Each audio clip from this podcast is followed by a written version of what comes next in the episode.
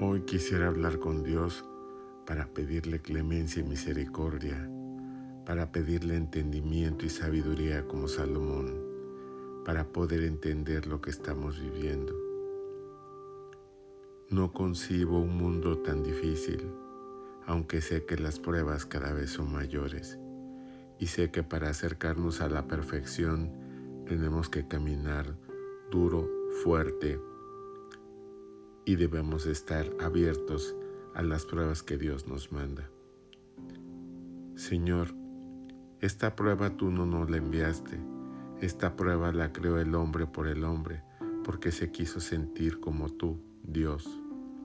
Señor, ten piedad y clemencia de nosotros.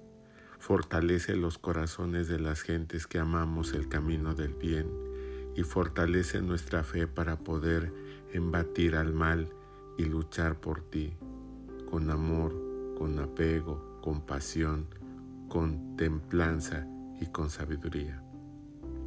Señor, haz que mi corazón no se llene de vanidad ni poderío, que no piense que es mayor que el poder que tú nos has dado en la tierra, porque así como hiciste el Génesis, nos dejaste el Apocalipsis.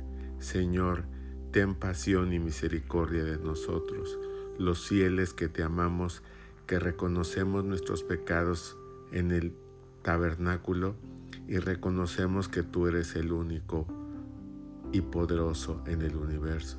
Señor, no nos hagas ver visiones en el cielo, no nos hagas creer en las figuras de otros seres en otros planetas que vienen al nuestro, no nos hagas pensar que nos has abandonado y que estamos en la gran tribulación.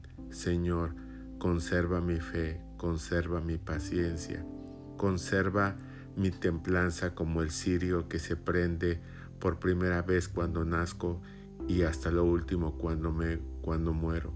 Señor, sé el alfa y el omega de mi camino. Señor, no me abandones. Señor, dame templanza, dame bondad, dame paciencia, dame perseverancia. Señor, en la tribulación del monte cuando tu Hijo fue crucificado por amor a nosotros, ten compasión en estos momentos de todos los seres vivos. Haz que se nos aclare nuestra misión en la tierra y perdona todos nuestros pecados. Señor, tú que eres el pan nuestro de todos los días y que estás en el cielo y que todo lo ves, alivia nuestras heridas, alivia nuestro planeta, alivia nuestro entendimiento, pero sobre todo alivia nuestra sabiduría.